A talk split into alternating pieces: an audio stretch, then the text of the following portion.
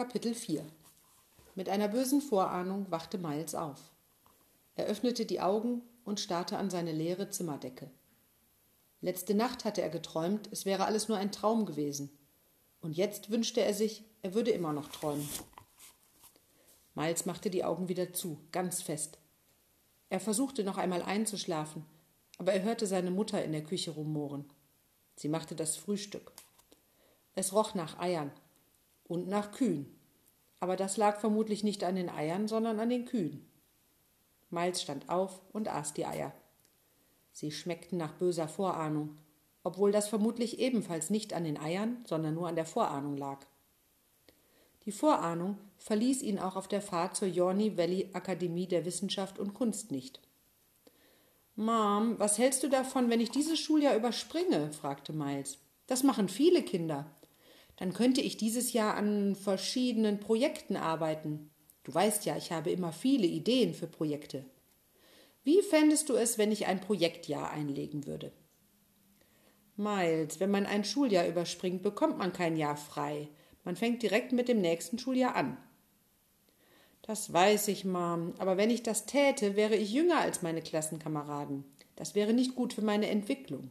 Deshalb ist das Projektjahr eine fabelhafte Idee. Du bekommst kein Projektjahr. Vielleicht könnte ich in diesem Jahr reisen. Du weißt doch, dass ich die Welt sehen will. Man sagt, dass Reisen ungeheuer bildet. Nein. Vielleicht könnte ich mir auch ein Sabbatjahr gönnen. Äh, weißt du, was ein Sabbatjahr ist, Mam? Ja. Weißt du es? Äh, es ist ungefähr das gleiche wie ein Projektjahr. Nein. Vor der Schule hielten sie an. Hast du auch alles? fragte Judy. Miles schaute nochmal nach. Er hatte seinen neuen Rucksack, seine neue Provianttasche, in der sich sein Mittagessen befand, seinen neuen Ordner, seine neuen Hefter, seine neue Jacke und, von grundlegender Wichtigkeit, sein altes Notizbuch. Von außen betrachtet sah das Notizbuch natürlich stinklangweilig aus, damit es keinen Verdacht erregte. Aber das Innere bestand aus Plänen und Kartenmaterial und Notizen und Skizzen für die besten Streiche, die Miles an seiner alten Schule ausgebrütet und durchgeführt hatte. Der Geisterstreich, der Streich mit dem fehlenden Schneidezahn, Operation Klatschnasse Hausaufgaben, sie alle standen in dem Notizbuch und noch unzählige weitere. Der Streich mit den zwei Katzen statt einem Hund, der Fisch im Bett, Limonade ohne Zucker, Mission Fleischpastete, das waren die großartigen Taten, die Miles berühmt gemacht hatten. Ketchup, der wie Blut aussieht, überall Rosinen, Operation sandige Shorts. Am ersten Tag in einer neuen Schule in einer neuen Stadt muss man sich entscheiden, was für ein Typ man sein will. Man kann ein Klugscheißer sein oder der mit den coolen Schuhen. Man kann Fachmann für Oldtimer sein oder derjenige, der die neuesten Nachrichten weiß oder alles über den Ersten Weltkrieg. Man kann der Typ sein, der immer ein Labello in der Hosentasche hat, der Schachgroßmeister, der Basketballstar, der Schülersprecher. Der wohltätige Typ, der Hilfsgüterlieferungen organisiert. Der Streber, der in der ersten Reihe sitzt.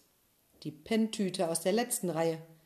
Die Laberbacke, die immer die Hand hebt, egal ob sie die Antwort weiß oder nicht.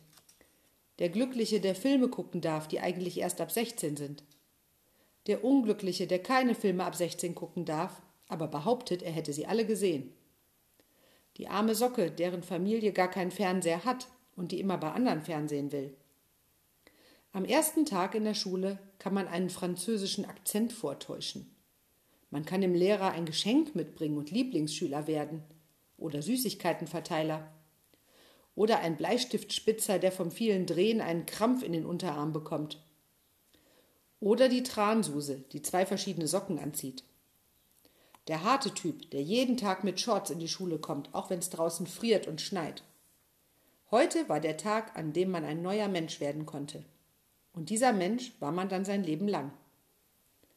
Aber Miles wollte nichts davon sein.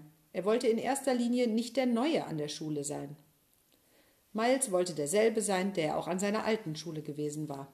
Der Witzbold. Der Trickser. Der Trickser mit den allerbesten Tricks und Streichen, die seine alte Schule je erlebt hatte.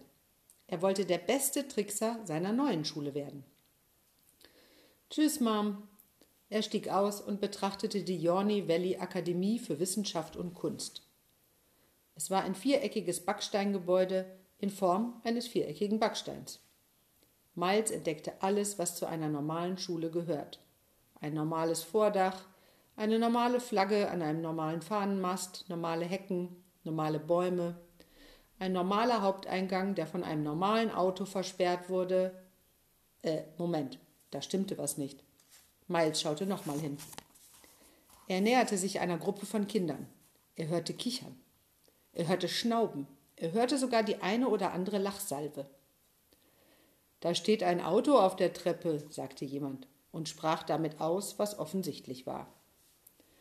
Was ist hier los? fragte derselbe Schüler. Ich meine, echt jetzt, Mann, ey, kann mir das mal jemand sagen? Der Junge hieß Stuart. Alle hätten ihm sagen können, was los war, aber niemand machte sich die Mühe. Das passierte Stuart ständig.